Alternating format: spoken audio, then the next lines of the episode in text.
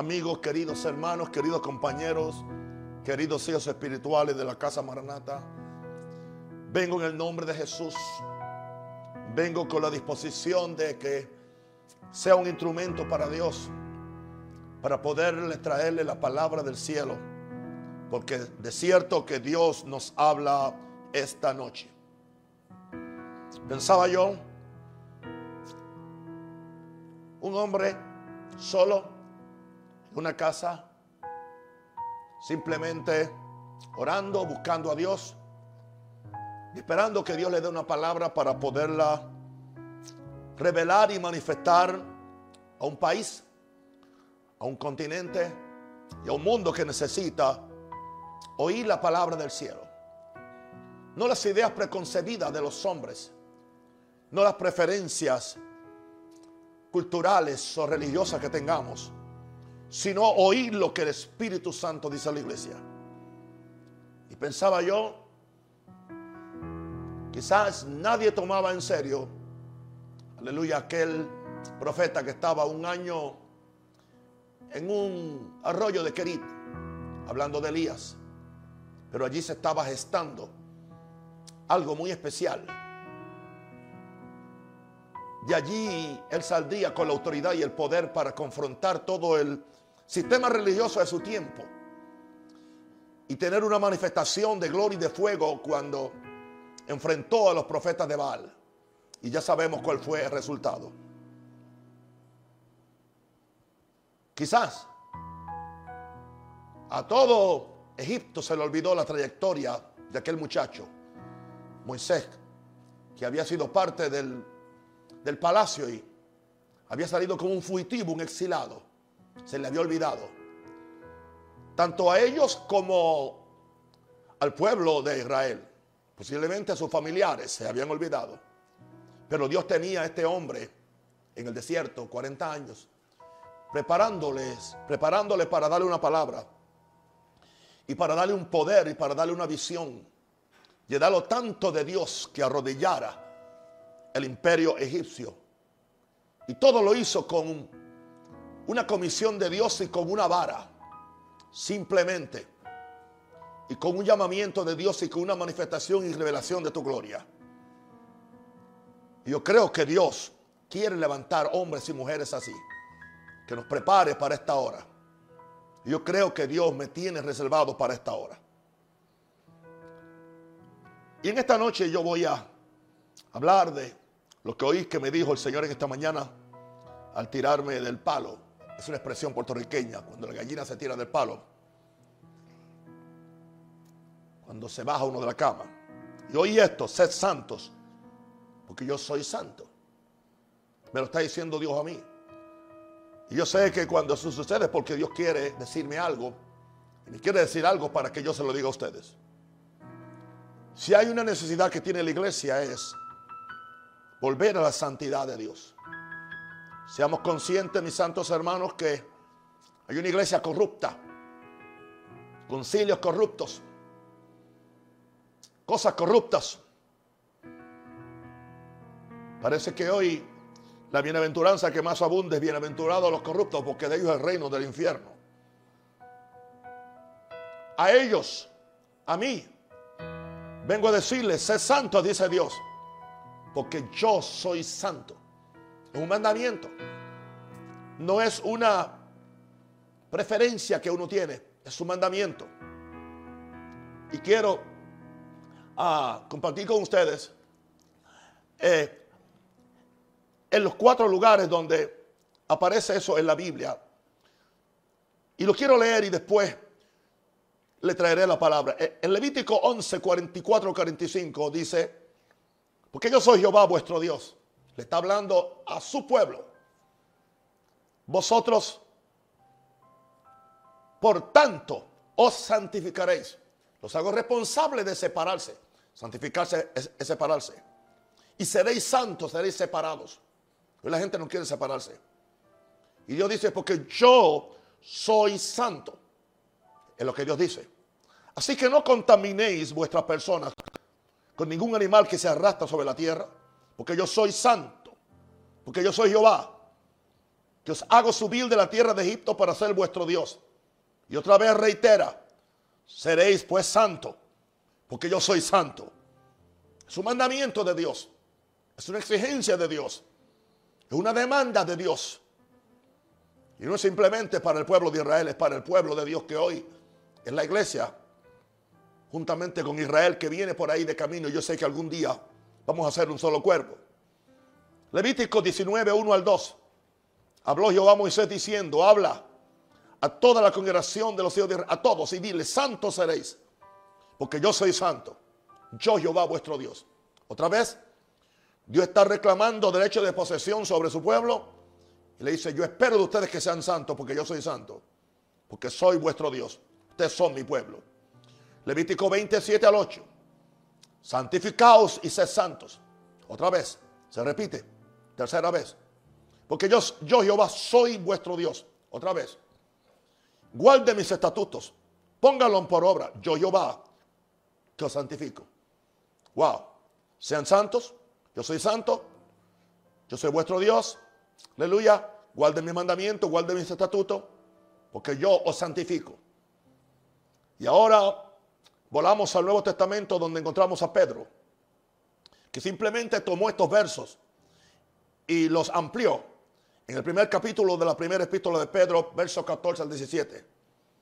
Como hijos obedientes, ahora le está hablando a, a la iglesia, sean hijos obedientes, no conforméis a los deseos que antes teníais estando en vuestra ignorancia, porque ahora ustedes son algo diferente, sino que como aquel que os llamó es santo, sed también vosotros santos en toda vuestra manera de vivir, no solamente una hora el domingo, en toda vuestra manera de vivir. Porque escrito está. Se refiere, está escrito en el Tanakh, está escrito en, el en, en la Biblia hebrea. Está escrito, sé santo, porque yo soy santo.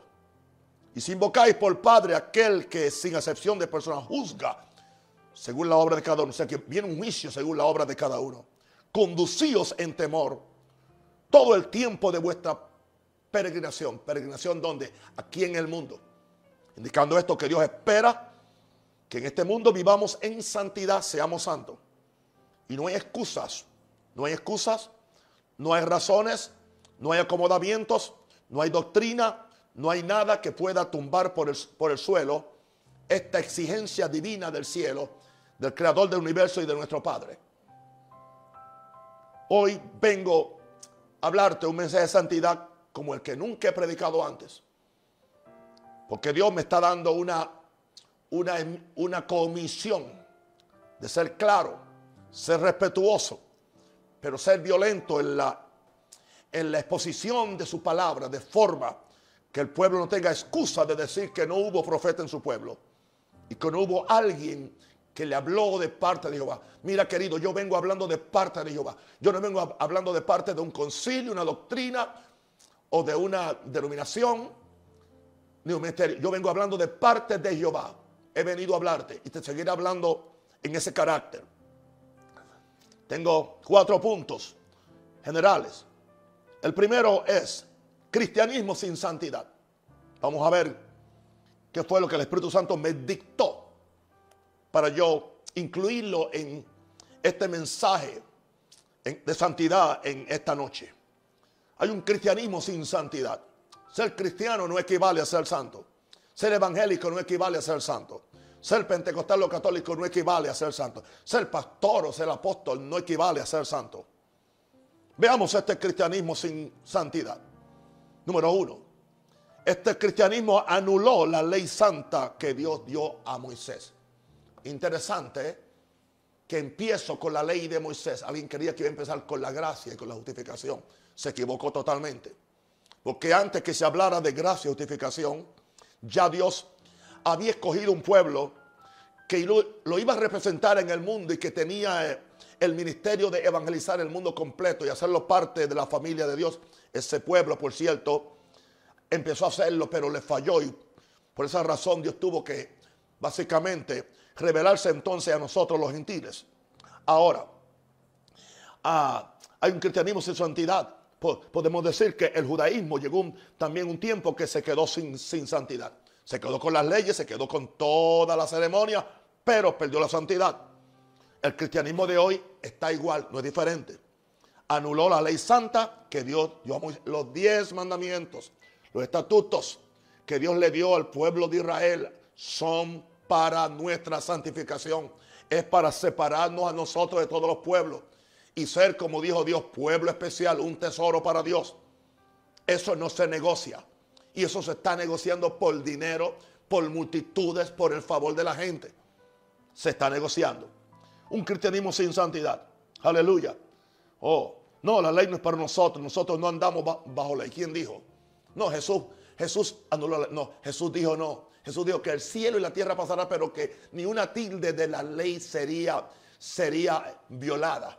Aleluya. Y él dijo que el que tome estos mandamientos y, y, los enseñe poco, no va a ser considerado como algo grande, pero el que los enseñe y los cumpla será considerado como algo grande en el reino de los cielos. O sea que Jesús no vino a quitar la ley. Jesús vino a darle un sentido espiritual a la ley que es otra cosa, muy diferente. Nosotros no podemos eliminar el decálogo sagrado. Nosotros no podemos eliminar aleluya, Deuteronomio. Nosotros no podemos eliminar los profetas, porque esa es parte de las santas escrituras que Jesús usó como su libro de texto, que Pablo usó como su libro de texto. Toda la doctrina que Pablo sacó, la sacó de ese libro de texto. Ahora, un cristianismo sin santidad, número dos, descansa en una gracia irresponsable. Irresponsable y barata, me atrevo a decir que adultera la verdadera santidad de Dios. Y ese nunca fue el propósito de la gracia. Cuando la gracia excusa o, eh, o, permite el pecado o le da margen al pecado, es irresponsable, es barata. Porque la Biblia dice que la gracia de Dios se ha manifestado para la salvación de todos los hombres. Y dice, enseñándonos que vivamos en este siglo pía digo, sobria, algo así, piadosamente, o sea, que vivamos en santidad. La gracia es para que vivamos en santidad. Y entonces hay un, cristianismo que descansa en una gracia. Tienen una santidad que descansa en una gracia irresponsable y barata que adultera la verdadera santidad de Dios. Estoy hablando de cristianismo sin santidad. Número tres. Este cristianismo sin santidad usa la sangre. Usa la sangre. Aleluya, como un parapeto para limpiar el pasado y asegurar el futuro en el cielo. Pues claro, quiere que se le limpie el pasado, quiere que se le asegure el, futuro en el cielo, pero, pero, esa gracia en muchos que se llaman cristianos no es efectiva para librarnos y limpiarnos del pecado en el presente. Y yo quiero decirte algo, tu presente va a determinar tu futuro. Yo doy gracias a Dios por la redención de mis antiguos pecados y por el perdón y santificación que esa sangre me proveyó. Pero ahora yo soy responsable de en mi presente. Mi presente son los años que yo viva de creyente o los años que yo viva con mi vida. Yo tengo que vivir, dice, nos dice Pedro, todo el tiempo de mi peregrinación hasta que yo me vaya al cielo. Ese tiempo, ese lapso, aleluya, es tiene que ser un tiempo de santidad, el cual a mí me va a garantizar entonces la santidad en el cielo. Pero qué interesante, usó la sangre, no la sangre me limpió de todo pecado. Wow. Y entonces, ¿qué sucede? Vivimos una vida desordenadas en este lapso, en nuestra existencia. Y entonces, no, cuando Cristo venga, ningún problema. La sangre de Cristo me limpia de todo pecado, me justifica. Y no importa lo que esté pasando, pues me va a llevar. Estás totalmente equivocado. Y yo vine a decírtelo, porque sé santo, porque yo soy santo. Cristianismo sin santidad. Número cuatro Aleluya.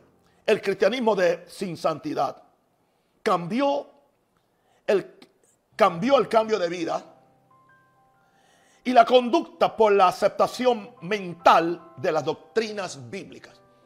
Podemos aceptar mentalmente, intelectualmente, doctrinalmente, conceptualmente, todas las doctrinas bíblicas a la misma vez que no las cumplimos y que no se hacen vida en nosotros. ¿Por qué razón? Porque es posible honrar de labios a Dios, diciendo que queremos santidad, cantando de santidad. Pero si un corazón genuino que ama y busca con pasión la santidad de Dios. Es una búsqueda continua. No termina el día que somos salvos, empieza el día que somos salvos. Es posible honrar de labios. Y Jesús lo dijo, y se lo dijo a su pueblo. Este pueblo de labios me honra, pero su corazón está lejos de mí, indicando que no habían puesto el corazón para ser santificado, porque ahí es que empieza la santificación. Cristianismo sin santidad. Número 5. Se sustituye por una santidad externa de observaciones religiosas, de, observaciones religiosas que nunca han cambiado el corazón de los individuos. Observaciones religiosas que nunca cambian el corazón porque es un servicio externo, es un servicio de afuera, que no cambia, ¿entiende? Y que siempre se hace como un exhibicionismo para ser visto por los hombres, pero no, no para ser, para ser visto por Dios. Alguien me hizo un comentario hoy y me decía, papá, tiene que hacer algo para que la gente lo conozca. Y yo, yo no le contesté, le estoy contestando ahora, quiero que él me escuche. Hermanito, hijito, yo sé que tú eres sincero y quieres que la gente me conozca por lo que yo digo hago. No estoy interesado en que la gente me conozca. Sabe, estoy interesado en que el cielo me conozca y que el infierno me tema. ¿Entiendes? En la tierra no me importa lo que los hombres puedan pensar de mí siempre y cuando esté bien con mi Dios. Aleluya. Así que un cristianismo sin santidad se sustituye por una santidad externa de observaciones religiosas. Eso se le llama legalismo que nunca han cambiado el corazón de los individuos. Y es fácil que nos conformemos externalmente, que nos conformemos doctrinalmente, que nos conformemos en nuestra, en nuestra conducta o en nuestros reglamentos, pero que no hay un cambio radical donde somos totalmente de Dios, somos separados del mundo, somos separados de todo aquello que es cuestionable y vivimos, se puede vivir así.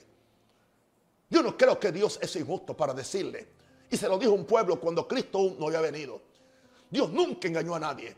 Si Dios es santo porque es santo porque se puede hacer. Moisés lo fue. David lo fue después que tuvo su gran desliz. Aleluya. Abraham lo fue. Los santos hombres. Daniel lo fue. Gloria a Dios. Nehemías lo fue. Lo fueron. Isaías lo fueron. Job lo fue.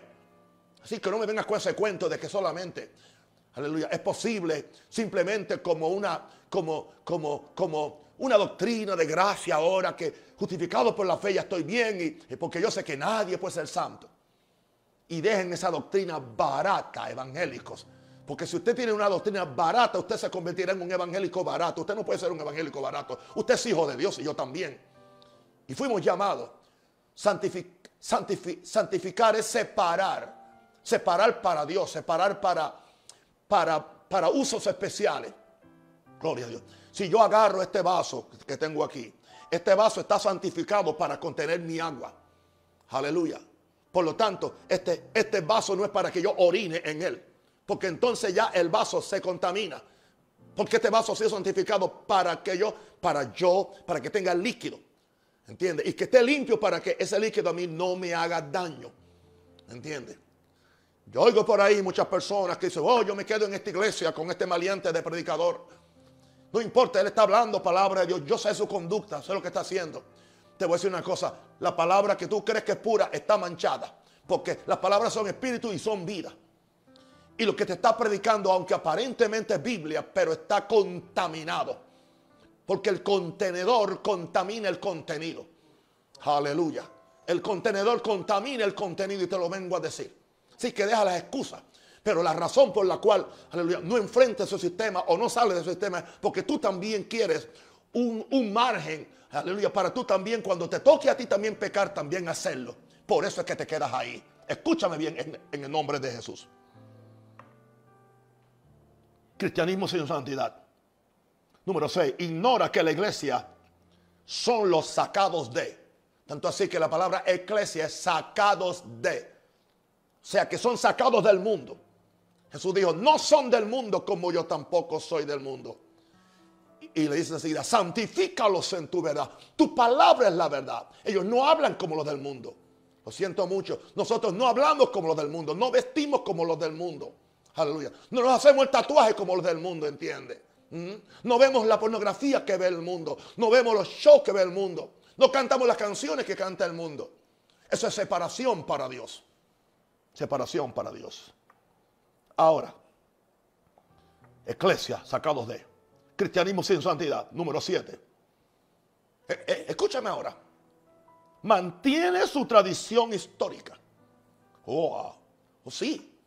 La, tradición histórica católica, la, tradición histórica reformada, la tradición histórica pentecostal o lo que sea, de cualquier nombre que sea. Manifiesta su tradición histórica.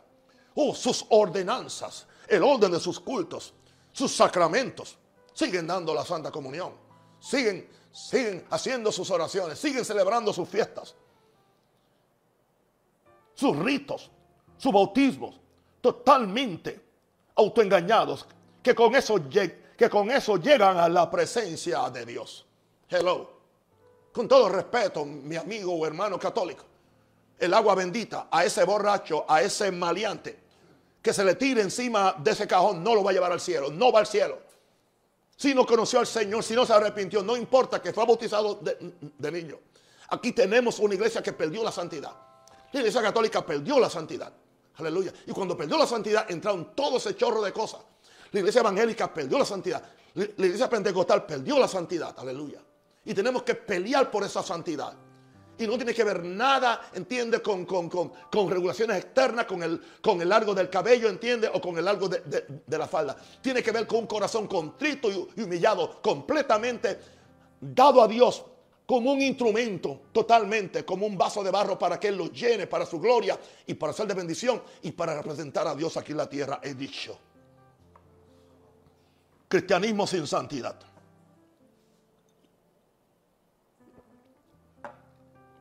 Mi segundo punto. Mi segundo punto es el título.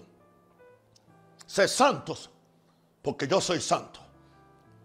O seis santos como yo soy santo. ¿Cómo? Diferente. Wow. Si Dios me pide eso, es posible. Es posible. Tengo siete cosas. Y las voy a leer. Me las dio el Espíritu Santo. Sé santo porque yo soy santo. En otras palabras, seréis santos porque lo saqué de Egipto para ser santo. Lo saqué de Egipto para ser santo. Porque yo sabía que quedándose allí no podían ser santos. Porque eran afectados por su, por su entorno. Eran afectados por lo que, por lo que, por lo que estaban allí experimentando con la gente con quien negociaban, con la gente con quien tenían sus, sus relaciones, sus amistades. Así que tengo que sacarlos de Egipto y trasladarlos a un lugar. Y primero lo voy a pasar por un proceso de santificación, porque para eso fue que Dios lo llevó al desierto, fue para desintoxicarlos de Egipto. Y el plan era 40 días. Eso indica que Dios cree, Dios sabe que en 40 días se, se podían desintoxicar, pero ellos, ellos resistieron la palabra de Dios, resistieron la palabra de santidad y de separación. Seréis santos, porque yo saqué de Egipto para ser santo.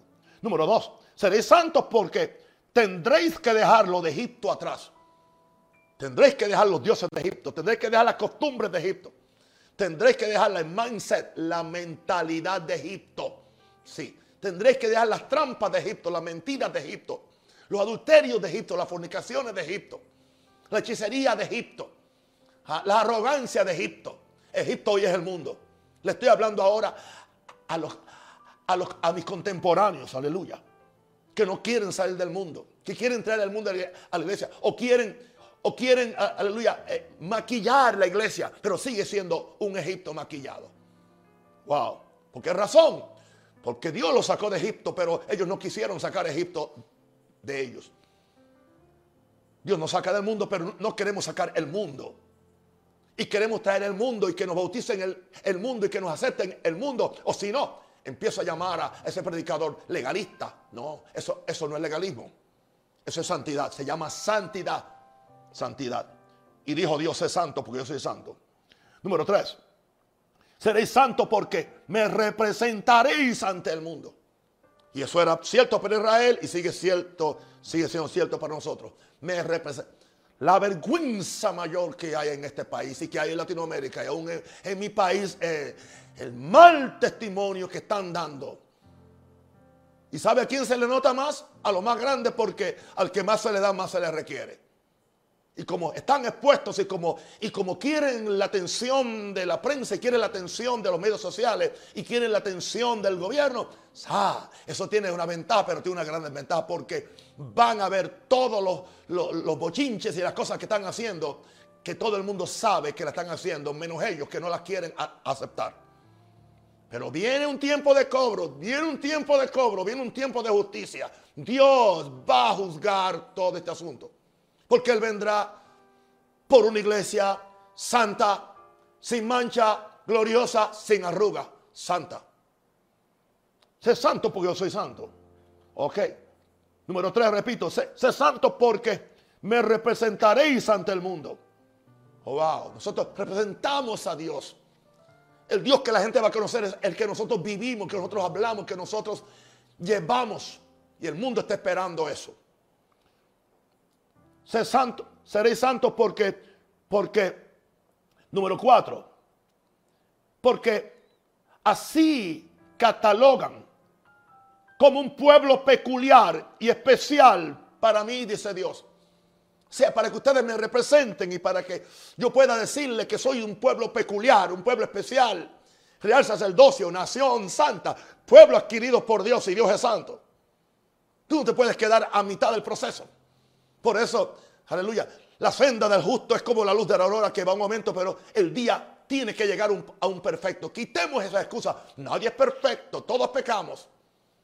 Es una buena excusa para no santificarnos, porque no queremos renunciar al egoísmo, no queremos renunciar a la, vieja vida, no queremos renunciar, aleluya, a, nosotros tener el, el, señorío y el dominio sobre nuestra vida en vez de entregárselo completamente a Dios para que Él nos santifique y podamos ser santos como Él. Y es posible, es posible. Ser santo porque yo soy santo. Número 5. Le está diciendo, seré santo porque así el temor mío va a caer sobre los enemigos. Oye eso. O sea, la santidad del pueblo de Dios hace que el temor de Dios caiga sobre la gente. ¿Sabe una cosa? Cuando hay un hombre o una mujer santa que carga a Dios, que contiene a Dios, que contiene la justicia de Dios, que contiene aún la gracia de Dios y el amor de Dios y el poder de Dios, aún los pecadores tiemblan, aún los corruptos, aún los corruptos de la iglesia, aleluya, no se atreven a enfrentarlo. Porque hay un temor de Dios, aleluya. Ese temor de Dios que viene como consecuencia de la, de la santidad, aleluya. Ese temor cae sobre los enemigos. ¿Qué le dijo Raab? A los espías. El temor de ustedes ha caído sobre nuestra nación, sobre Jericó. Y todo el mundo está temblando. Porque hemos oído de lo que han hecho con otros reyes y con... Y eso simplemente lo podían hacer mientras eran santos. Mientras eran santos. Mientras, mientras, mientras eran santos, tuvieron la victoria en todos sitios. Pero cuando aquel día que, que, que agarraron el, el o sea, el manto babilónico, eh, eh, Acán fue el que lo hizo y lo escondió en su, tierra o bajo su tienda. Cuando van a ir, cuando van a, una pequeña, a una pequeña ciudad, ay, ¿sabe cómo salieron diciendo ay? ¿Por qué? Porque violaron las normas de santidad. Hermano, los diez mandamientos están ahí para son como una, un cercado, son como un cercado, o sea, los diez mandamientos son como cercado, es como, es como una cerca que nos dice, tú puedes caminar hasta ahí, ok, puedes caminar hasta aquí, aquí, aquí, y si te mantienes ahí, estás en santidad. No, no, para, para ser santo no hay que guardar ninguna ley, solamente creer en Dios y ya, porque Cristo me justifica. Es una mentira evangélica y es una mentira reformada. Y no me importa quién, quién la ha predicado. Y si yo la prediqué, no le hagas caso, porque no es bíblica. Aunque yo nunca la prediqué de esa forma, siempre he sido muy cuidadoso, mucho temor a Dios. Sé santo porque yo soy santo. Seréis santo por cuanto así el temor mío va a caer sobre los enemigos. Número 6. Seréis santos, dice Dios, porque yo soy santo. Y quiero depositar esa sustancia de santidad en ustedes. Eso es lo que Dios quiere. Para eso envió Jesús el santo de los santos. Jesús no vive en mí simplemente para que yo tenga una, una, una llanta adicional por si se me explota una, no. No, no. Jesús está en mí para que su carácter, su santidad, su amor, lo que Él es, se haga parte intrínseca de todo lo que yo soy. De forma que Él y yo seamos una misma cosa. Por eso Pablo llegó a eso y dijo, ya no vivo yo, mas vive Cristo en mí. Y lo que vivo en la carne, lo vivo por la fe del Hijo de Dios. ¿Por qué no predicamos eso? Queremos seguir coqueteando con el mundo. Queremos seguir coqueteando con la mentira. Se quiere seguir coqueteando, entiende, con la avaricia y con el orgullo y con tanta cosa. Por eso Dios está indignado con esta generación. Aleluya.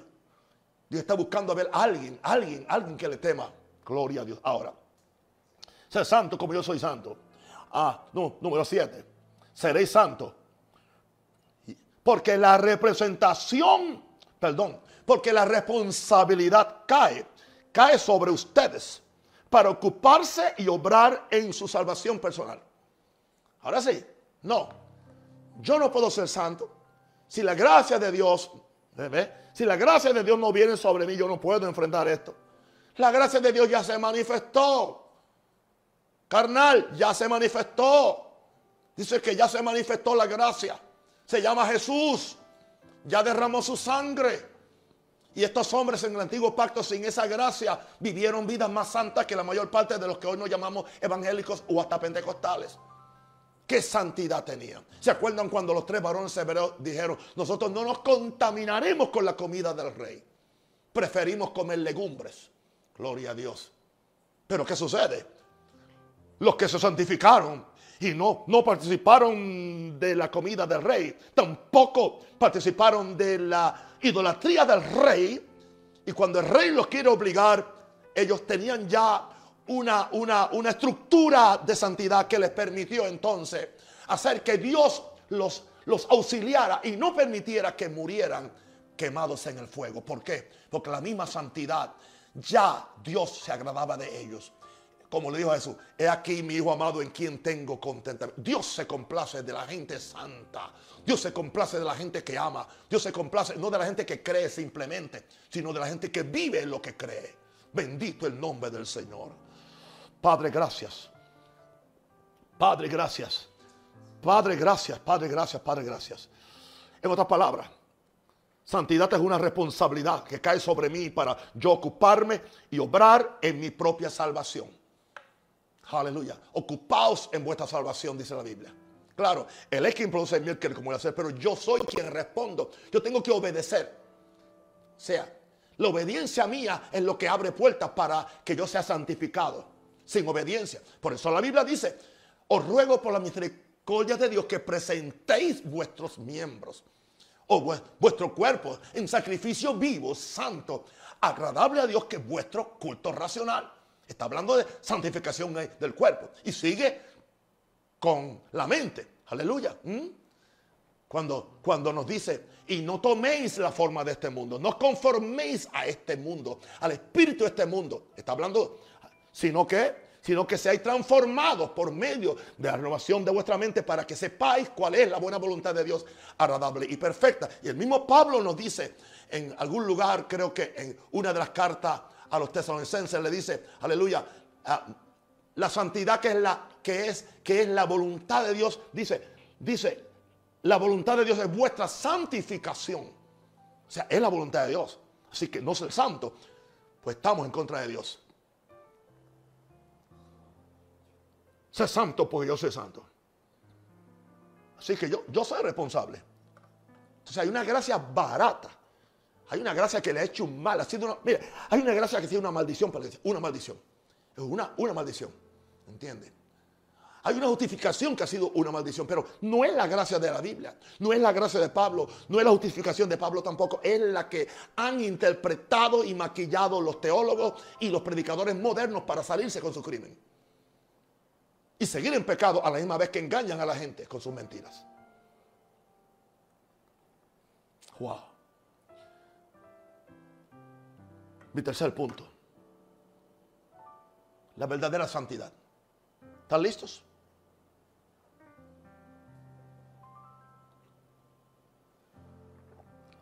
Verdadera santidad. Hebreos 12, 14 al 15. Y mira dónde empieza. Seguid la paz con todos. Tú no puedes estar en guerra con nadie. Enemistades, pleitos, iros sin contienda. Ahora, no aplique eso a mí, que yo no tengo paz porque estoy denunciando el pecado. Porque entonces tendrías que condenar a Jesús, condenar a Jeremías, condenar a Elías, condenar a Pablo. Así que no uses eso como excusa para salirte con tu crimen. Seguir la paz con todos y la santidad van juntos. ¿Entiendes? Van juntos. Sin la cual nadie verá al Señor. Nadie. Y sigue diciendo, en el ámbito de paz y santidad, mirad bien. No sea que alguno deje de alcanzar, oh, oh, la gracia de Dios. Y aquí aparece la gracia ahora. O sea que la gracia opera con la santidad. No sea que alguno deje de alcanzar la gracia de Dios. Que brotando alguna raíz de amargura, ¿de dónde sale? Del corazón. Aquí habla ahora del veneno del corazón, de un corazón dañado, de un corazón vengativo, de un corazón engañoso, de un corazón traicionero. Todas esas, todas esas, esos rasgos están metidos dentro de muchos de nosotros muchas veces y ni cuenta nos damos. O si nos damos cuenta, los maquillamos con gracia y con sangre. No sea que brotando alguna raíz de amargura os estorbe. ¿A qué? Como estorbó a Esaú, que perdió la primogenitura, perdió la bendición. Y por ella, mira qué responsabilidad, muchos sean contaminados. Tú contaminas a tu iglesia, pastor. Tú contaminas a tu familia. Tú tiras esa maldición sobre tus hijos y sobre tus nietos y tus tataranietos. Simplemente por no querer vivir en santidad, por no querer vivir la vida que agrada a Dios. Y no es tan difícil, no es difícil. Y menos ahora por medio de Cristo, no es difícil. Ahora, veamos esta verdadera santidad. Número uno, si Dios es amor, si Dios es amor, el principio de la santidad es adquirir la sustancia del amor de Dios. Por ahí empieza. O sea, el, primer fruto de santidad, porque el fruto del Espíritu es el, fruto de la santidad de Dios en ti. Todo ese fruto del Espíritu es fruto de que, de que está viviendo en santidad. Tú no puedes separar los frutos del Espíritu de, de, ser santo. Porque el fruto del Espíritu es amor, gozo, paz, paciencia. Eso habla de una vida de verdadera santidad. No estamos hablando de santidad de ropa y, y, de corte de cabello y lo que sea, ¿entiendes? No, no, no, no, no. O de pintura o no pintura. Claro, hablamos, claro, santidad trae honestidad. Sea, la mujer tiene que ser honesta en su vestido, honesta en su conversación. Eso yo no, no lo negocio ni con, ni con mi madre si estuviera viva. Porque es la palabra de Dios. Si Dios es amor, el principio de la santidad es adquirir la sustancia del amor de Dios. Así que vamos a empezar a ver cómo está nuestra santidad. Si, si hay amargura en tu corazón, si hay malos deseos en tu corazón sobre alguien, si hay traición en tu corazón, si hay envidia en tu corazón, si hay celos, si hay contienda, si hay competencia uno con otro, aún dentro del ministerio, o aún dentro de nuestro propio ministerio o de tu familia, entonces no hay santidad. Y no vas a ver a Dios. No vas a ver a Dios porque sin santidad nadie verá al Señor. Ahora, así que todo empieza por amor. Si Dios es amor, el principio de la santidad es adquirir la sustancia del amor de Dios. Número dos, la, la verdadera santidad reside, reside y fluye de un corazón limpio, sin el cual no veremos a Dios. ¿Por qué razón? Porque entonces Jesús mismo nos dice y nos enseña, dice, dice, bienaventurados los de limpio corazón, porque ellos verán a Dios. Eh, ¿Escuchaste eso? Y en hebreo nos dice Pablo, que sin santidad nadie verá al Señor. Y allá Jesús nos dijo, aleluya, que es como que, que es con corazón limpio. Después el Salmo dice, ¿quién subirá al monte de Jehová? Porque a ver a Jehová, el limpio de mano y puro de corazón. Porque a que subimos a ver al rey, a ver a nuestro Dios, a tener comunión con él. Wow. Estamos hablando de una verdadera santidad que reside y fluye de un corazón limpio, sin el cual no veremos a Dios. Y siento mucho, ni lo vemos aquí, ni lo vemos allá. Ni lo vemos cuando vivo, ni lo, ni lo vemos cuando morimos. Solamente lo veríamos en el fin de todas las cosas cuando nos encontremos ante Él, ante el trono blanco, donde tenemos que dar cuenta los que no han sido lavados por la sangre y los que no han vivido una vida santa a base de esa sangre y esa justicia, porque aún sigue siendo a base de la justicia de Él. Yo no vine aquí a establecer una justicia propia tampoco. No, no te equivoques. La santidad verdadera reside y fluye en un corazón limpio, sin el cual no, veremos a Dios. Número tres, ¿qué es la verdadera santidad? No es un exhibicionismo, no, de nuestra propia justicia para subirnos por encima de nadie. Jesús dijo, guardaos de la justicia de los fariseos. ¿Entiende? Porque se ponen las ropas largas y hacen grandes oraciones, demudan su rostro cuando ayunan, cuando dan las ofrendas, las quieren dar todo en público, porque quieren ser alabados por los hombres. Jesús dijo, no, no, no, no, no. No, mas tú cuando ores, y está hablando ahora de la verdadera vida de oración, entra en eh, secreto. Tu padre que ve en secreto te recompensa en público. Cuando tú des limosna, no tienes que cantarlo, no tienes que ponerlo en el Twitter. Gloria a Dios. Pero todo lo que haces en secreto, tu padre te recompensa en público. Cuando tú ayunas, lávate bien, perfúmate bien, aleluya, peínate bien, aleluya. Entonces, ayuna para Dios, no para, que no para ser visto de, los hombres, porque eso no es santidad. Eso es santurronería, que es otra cosa. ¿Entiendes? Santidad no es, andar con una Biblia bien grande aquí, ¿entiendes? Debajo de las axilas. O como decían allá en el campo, debajo del sobaco. Eso no es santidad. Uno, una Biblia grande, pero no perdono al vecino. Y estoy compitiendo con el otro y, le divido la iglesia a aquel y hago esto y hago lo otro. Y le robo los diezmos a Dios con una Biblia aquí abajo. Hermanos, si no nos arrepentimos, vamos todos a perecer igualmente. Jesús lo dijo. Y por eso es que está, Dios está limpiando esta tierra. Dios está limpiando esta tierra. Y para limpiarnos nos tiene que encerrar a ver si la tierra tan siquiera descansa un poco de los pecados que están haciendo aún en los templos para Dios purificar. Purificar la, tierra de Canaán tuvo que sacar los 70 años para que la tierra descansara de toda la poca vergüenza, idolatría que estaban haciendo. El mismo pueblo de Dios que Dios le había dicho, sé santo, porque yo soy santo. La verdadera santidad. Número cuatro, se perfecciona en el temor a Dios. ¿Ve? El temor a Dios, no temor a los hombres. Yo no le tengo, yo no le temo a los hombres. Mira, yo no le temo a los hombres. Yo no le temo a los gobiernos ninguno, de izquierda, derecha o centro. Yo no le temo a las denominaciones. Yo no le temo a los capos. Yo no le temo a las pandillas. Yo no le temo. Yo le temo a Dios. Jesús dijo, no le teman a lo que puede matar el cuerpo. O sea, que no, le temo al martirio. Jesús dijo, no le teman. Eso dijo, dijo a aquel. Aquel que después, aleluya, ¿ah? que te puede echar en el infierno. Y, y tanto tu alma como tu cuerpo, a ese te temale. No aquellos que solamente pueden matar tu cuerpo, pero no pueden tocar tu alma y tu espíritu. Yo le temo a Dios. La Biblia dice, perfeccionados, ¿entiende? En la santidad. Por medio del temor a Dios. O sea, hay algo sobre el temor a Dios que me perfecciona. Cuando yo temo a Dios, yo no quiero hacer lo que desagrada a mi Dios. Si yo amo a mi papá, si yo lo adoro a Él, si yo he sido objeto de tanta bendición, si yo he sido objeto de tanta, de tantas cosas que Él me ha librado y, de ese gozo y esa alegría y, esa satisfacción y esa realización que yo tengo que Él es mi creador, que Él es mi papá. Yo no quiero pecar contra Él, pero yo le temo. No es un temor de terror, no, tengo confianza con Él, pero es un temor de alta reverencia. Y por lo tanto, yo oigo cuando me dice, hijo, sé santo, porque yo soy santo, pero en el proceso yo seré santo en ti porque tú eres santo en mí. Empieza tú siendo santo en mí y después yo voy a mudarme a ti y yo seré santo en ti, dice el Señor. Para eso vino Jesús, para devolvernos la santidad. Bendito el Señor. La verdadera santidad. Se, se, perfecciona en el temor a Dios, no en el temor al infierno o a la opinión de los que nos rodean. Número 5. La verdadera santidad nos mueve a misericordia y generosidad para que seamos la realidad divina de Dios en la tierra.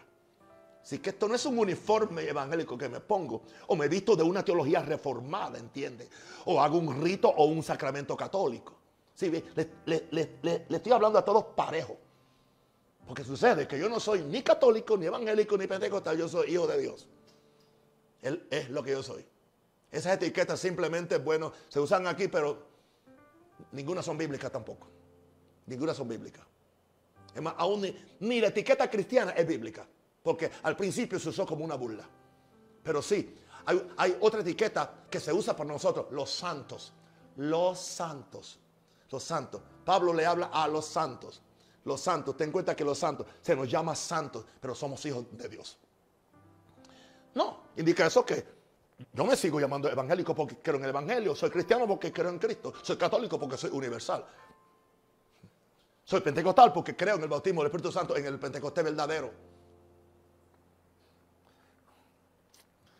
Uf, pero una verdadera santidad nos mueve a misericordia y generosidad para que seamos la realidad divina de Dios en la tierra. Ah, óigame. Estaba el samaritano tendido, le habían hecho una redada los, los ladrones, lo habían herido, estaba casi muerto. Y pasó el levita por la esquinita. Aleluya se volteó al otro lado de la carretera y pasó después el sacerdote. Y iban a hacer, iban a hacer sus grandes cosas en el templo, iban a hacer sus grandes eh, eh, eh, servicios y sus grandes ritos y ceremonias, pero no tenían tiempo para aquel. Pero muy santo, muy vestido, posiblemente iban con su clerical, iban con su toga, iban con sus colores, iban con, con todo lo que necesitaban para ir a ejercer el ministerio pero no, no podían desviarse de su camino religioso para atender a un alma sufrida. Entonces Jesús dice, pero vino un samaritano, que eran despreciados, que eran mixtos, tenían una mezcla de judío y de gentil. Por eso era que no eran aceptados en, Israel. Pero aquel que hizo, vino donde él, se bajó de su cabalgadura lo curó, lo cargó, le puso aceite, le puso vino, lo montó en su cabalgadura, lo llevó al mesón, aleluya, lo cuidó allí y después cuando se fue le dijo al mesonero, cuídamelo, te dejo esto, pero cuando yo regrese, si hay algo más, yo te lo pago. Ese era más santo que los dos santurrones que pasaron. Así que ten cuidado cuando tú cuestionas a alguien que no tiene tu título de apóstol o tu título de profeta o tu título de, reverendón o reverendo. Sí, yo sé por qué es reverendo, porque revenden ahora hasta la salvación. Por eso es que son reverendos, porque revenden por medio de los pactos, por medio de cuánta cosa hay, revenden cualquier cosa en la iglesia. Nunca pueden darle una nevera vieja a nadie, se la cobran, siendo cristianos, porque siempre hay que sacar algo. Vamos a dar eso ahí quieto, gloria a Dios. No quiero que nadie pierda la santidad ahora. Amén. Ahora, la verdadera santidad, número 6, nos da un corazón de amor y perdón para ser pacientes como Jesús con los ignorantes y extraviados. Yo a veces yo sé quién me está cerrullando el piso. Yo lo sé. Yo soy tonto. Lo sigo tratando igual. Lo sigo amando igual. Y yo le soy un testimonio o una convicción de forma que se sienta miserable. Lo sigo bendiciendo igual. Porque yo no soy mejor que Jesús. Jesús siguió tratando bien a Judas. Le dio hasta la Santa Comunión. Aleluya. Wow. Y le dijo amigo. Amigo. Le dijo amigo cuando venía a traicionarlo. Ese fue Jesús. Hablemos de Pedro que lo negó. Jesús lo perdonó y nunca se lo sacó en cara. Por esa razón. Y cuando uno vive así, uno vive en verdadera santidad. No estar buscando una pelea con todo el mundo. Porque hay gente que no van a ver las cosas como yo las veo. Y voy a decirle algo. A cualquier pastor, aún de, mi ministerio, aquí o en cualquier país del mundo, usted, usted no está mal porque usted tenga un criterio diferente al mío, aún sobre la venida de Cristo. Eso no define su salvación. Pero sí nos podemos respetar y amar y no tratar de destruir lo que está haciendo uno, está haciendo el otro. ¿Por qué? Porque si no hay amor, no hay santidad. Si no hay consideración, no hay santidad. Si no hay respeto al otro, tampoco hay santidad.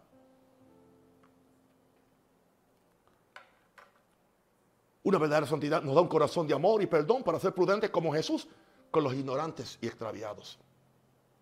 Número 7. Una verdadera santidad se manifiesta en un corazón donde el orgullo que me pone a la par de Dios, porque eso es lo que hace el orgullo, me pone a la par de Dios igual a Dios. Ah. ¿Mm? y me pone por encima de mi semejante, desaparece. Desaparece. Desaparece. Tiene que desaparecer. La verdadera santidad se manifiesta en un corazón donde el orgullo que me pone a la par de Dios y me, y me pone por encima de mi semejante desaparece y es sustituido por la misma humildad que manifestó el Hijo de Dios en la tierra, Jesucristo, el cual siendo igual a Dios, no estimó el ser igual a Dios como cosa que aferrarse, sino que se despojó a sí mismo, tomando forma de hombre, tomando forma de siervo, se entregó a la cruz. Fue crucificado, fue escupido, fue maltratado y dijo, Padre, perdón porque no saben lo que hacen. Derramó su sangre por nosotros, subió hasta lo sumo. Pero Dios le dio un nombre que sobre todo nombre. Eventualmente la verdadera santidad te va a promover a lugares que nadie te puede bajar. Por eso cuando Dios me promueve, nadie me puede bajar. Cuando Dios me bendice, nadie me puede bendecir porque ya estoy bendecido. Pregúntele a Abraham. Te bendeciré. Será bendición. Y nadie podrá. Es más, el que te maldice, yo lo maldigo a él.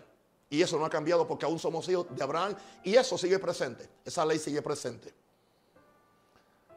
Oh, gloria a Dios. No sé si aprendieron lo que es la verdadera santidad. Se manifiesta un corazón donde el orgullo que me pone a la par de Dios y por encima de mis semejantes desaparece y sustituido por la misma humildad que manifestó el Hijo de Dios en la tierra. Te alabo, Señor, te alabo, Señor, te alabo, Señor, te alabo, Señor. Te bendigo, Señor, te bendigo, Señor.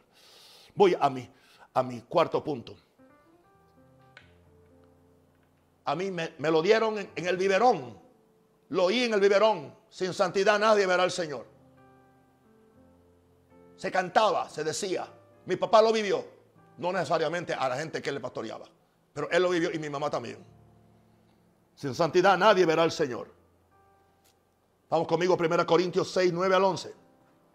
1 Corintios 6, 9 al 11. Puedes tomar el, el teclado. Algo ahí suave. 1 Corintios 6, 9 al 11. ¿No sabéis que los injustos no heredarán el reino de Dios? Los que no tienen santidad no es rey, ni los fornicarios, ni los idólatras, ni los adúlteros, ni los afeminados, ni los que se echan con varones, ni los ladrones, ni los avaros, ni los borrachos, ni los maldicientes, ni los estafadores. Pastores estafadores, ustedes no van para el cielo. No heredarán el reino de Dios. No. Y esto erais algunos erais pasado, mas ya habéis sido lavados, ya habéis sido santificados. Santificados, oíste eso. Lavados por la sangre, santificados por el Espíritu. Ya habéis sido justificados en el nombre del Señor Jesús y por la obra del Espíritu Santo de nuestro Dios. Claro que es la obra del Espíritu, es la obra de la sangre, es la obra del nombre, es la obra del Espíritu, pero entonces estoy yo que soy quien decido obedecer o ser un rebelde a todos estos tratos de estos medios de gracia. Nada acontece automáticamente. Tú eres un vegetal, tú eres un ser humano. Y Dios respeta tu libre albedrío. Y tú decides ser santo o ser diablo. Tú decides obedecer o, desobedecer. Y no hay forma que el diablo, el diablo no me hizo hacerlo. Lo hice porque me gusta hacerlo. O porque quiero una vida independiente. Y aún no he tenido una revelación de quién es Dios y que Él me pide que sea como Él, que sea santo. Bendito el Señor. Ahora, aquí vengo con mis cinco puntos, no son cinco, no son siete. En el primero, ¿cómo es posible andar con Dios si no estamos en armonía con lo que Él es?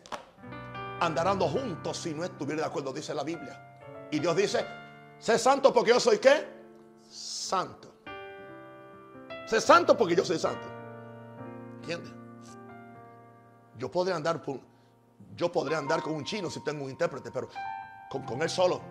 Si él habla chino y yo lo que hablo es español o inglés, no podemos andar juntos porque no, o sea, no, no, no, no nos comunicamos. O sea, oh, Dios me tiende su mano, Dios me perdona, Dios me ayuda, me envía su gracia, misericordia, todo eso es cierto y todo eso yo lo sé y lo predicaré hasta que Cristo venga, pero para yo andar con Él, caminar con Él, trabajar con Él, funcionar con Él, tengo que ser lo que Él es porque Él no se va.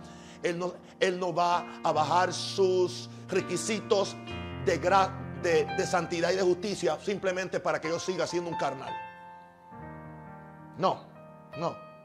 ¿Cómo es posible andar con Dios si no estamos en armonía con lo que Él es? Y Él es santo. Y Él es amor. Ok. Número dos. somos santificados por la sangre y nuestra obediencia para ser la morada de Jesús y para morar con Él en la eternidad. Dos cosas.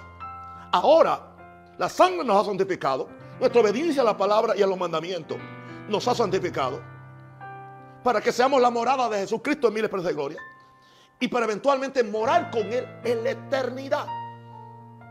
Aleluya, estamos hablando de una vida eterna con Él. Wow. Si muero antes que, que venga su, que venga la tierra, yo subo a, mi morada en los cielos a estar con Él hasta que sea el día de su segunda venida cuando regresaremos con Él. Aleluya. Donde nos encontraremos en el aire con los que suben de la tierra. Aleluya. Para establecer el reino de Dios aquí en la tierra. Somos santificados por la sangre y nuestra obediencia para ser la morada de Jesús y para morar con Él en la eternidad. Vamos a ver Apocalipsis 7, 13, 14. Entonces uno de los ancianos habló diciéndome, y estaba hablando de una gran multitud que no se podía contar. Una, una gran multitud, la cual la vio Juan en el cielo. Estos que están vestidos de ropa blanca, ¿quiénes son y de dónde han venido? Yo le dije, Señor, tú lo sabes. Y él me dijo, y él me dijo, estos son los que han salido de la gran tribulación y han lavado sus ropas. ¿Cómo las han lavado? Y las han emblanquecido con la sangre del cordero. ¿Qué indica eso? En sus ropas no hay pecado. En sus ropas no hay harapos. Sus ropas son nuevas y han sido lavadas, purificadas con la sangre del cordero. Aleluya.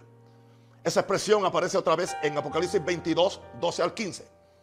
Y aquí yo vengo pronto, dice, dice Jesús, y mi galardón o mi recompensa conmigo, para recompensar a cada uno según sea su obra. Yo soy el alfa, yo soy el omega, yo soy el principio, yo soy el fin, yo soy el primero, yo soy el último. Bienaventurados los que lavan sus ropas. Y ya nos dijo en qué se lavan, en la sangre del cordero. Los que lavan sus ropas para tener derecho al árbol de la vida y para entrar por la puerta que los que están limpios con la ropa suya no van a entrar. Más los perros estarán fuera. Ahí no está hablando de perros, aleluya, de animalitos de perro, no.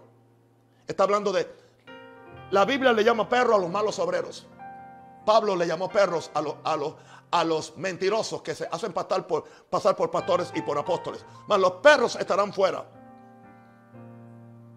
Y los hechiceros. El perro también es el cristiano que, que después, aleluya, que, que estaba en santidad y eso, y había dejado el pecado, ¿entiende? Que había vomitado el pecado cuando fue libre, pero otra vez regresa a pecar, es un perro. La Biblia le llama un perro.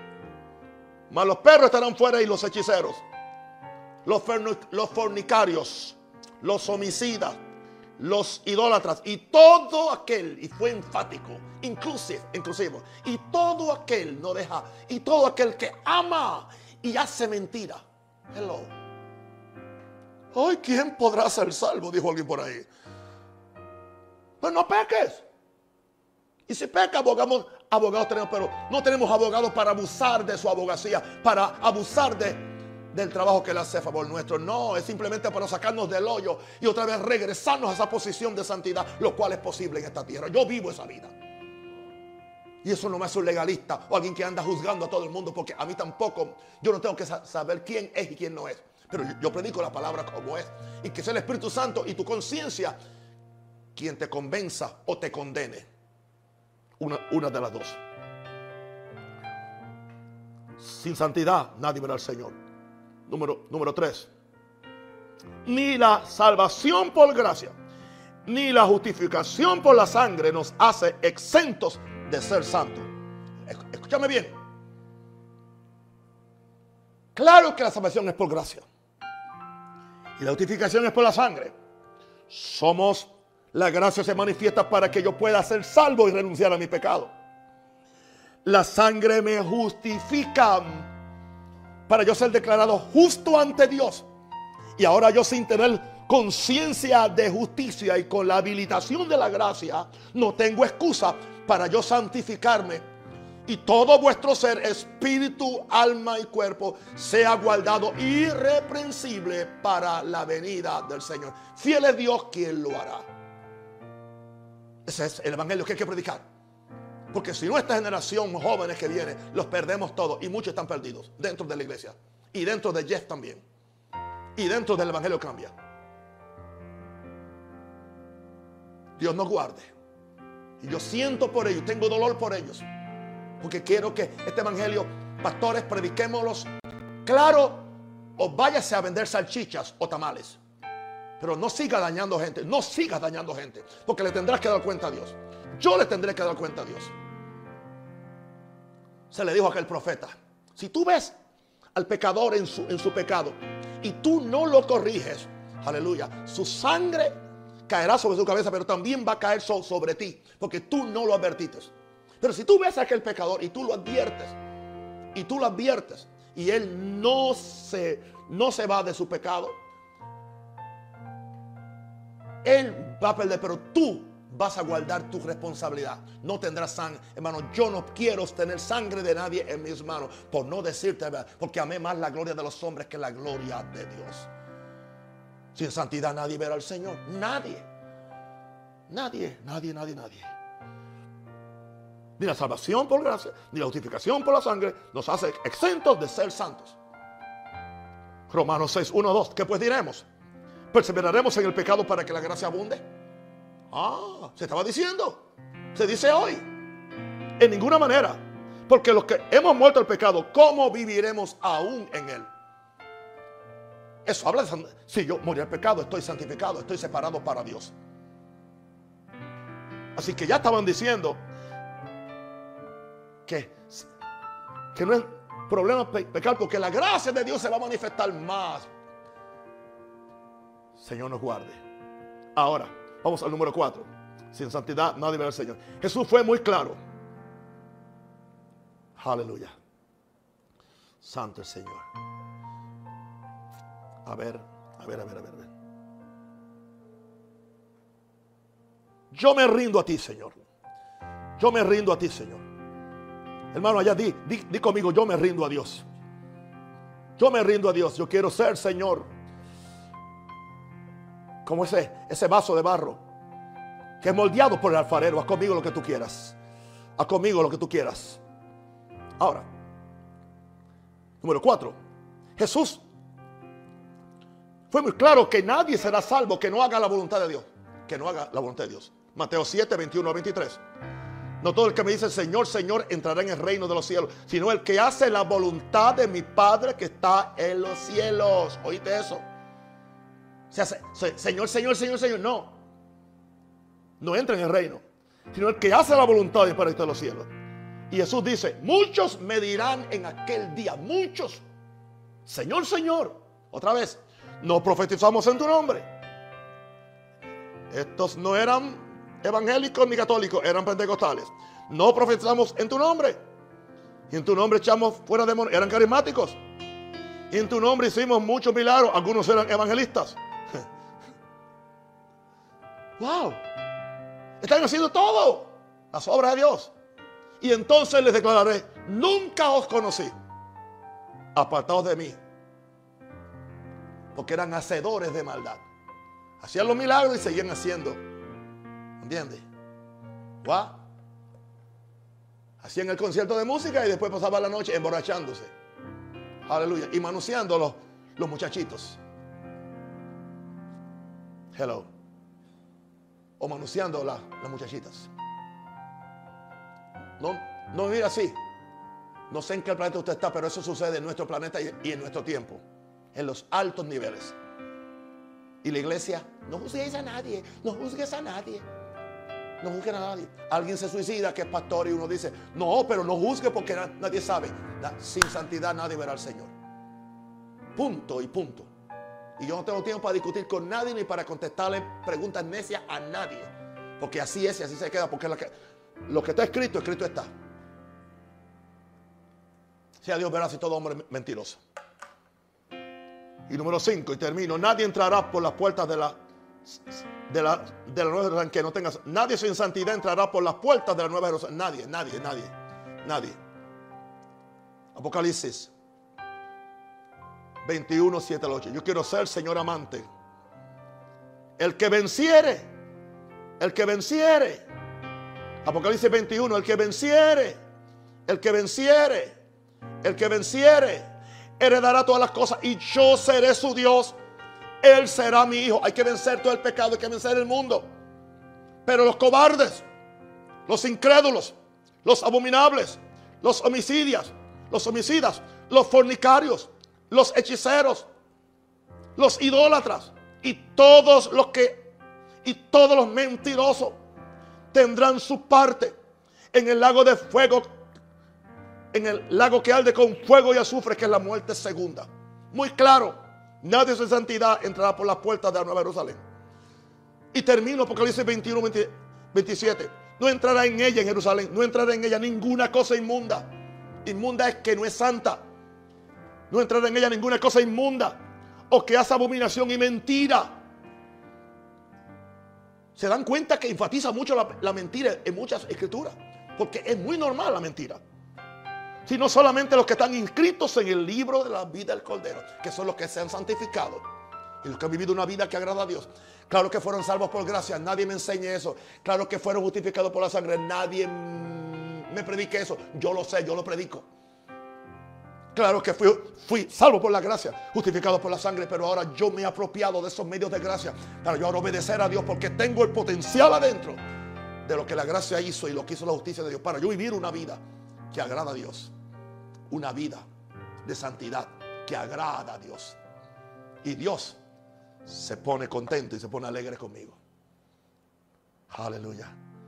¿Cuál es la sentencia hoy? Ser santos porque yo soy santo. Querido amigo y hermano,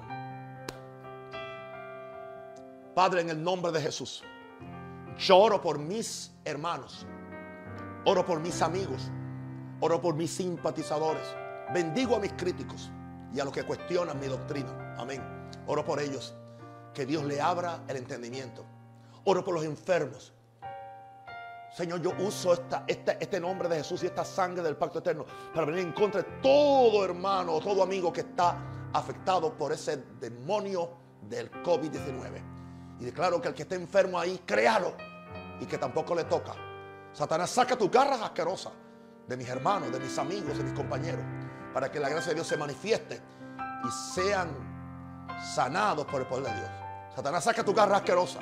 Y si alguien no conoce a Jesús, y si alguien no está caminando en santidad, cristiano, arregla tu asunto.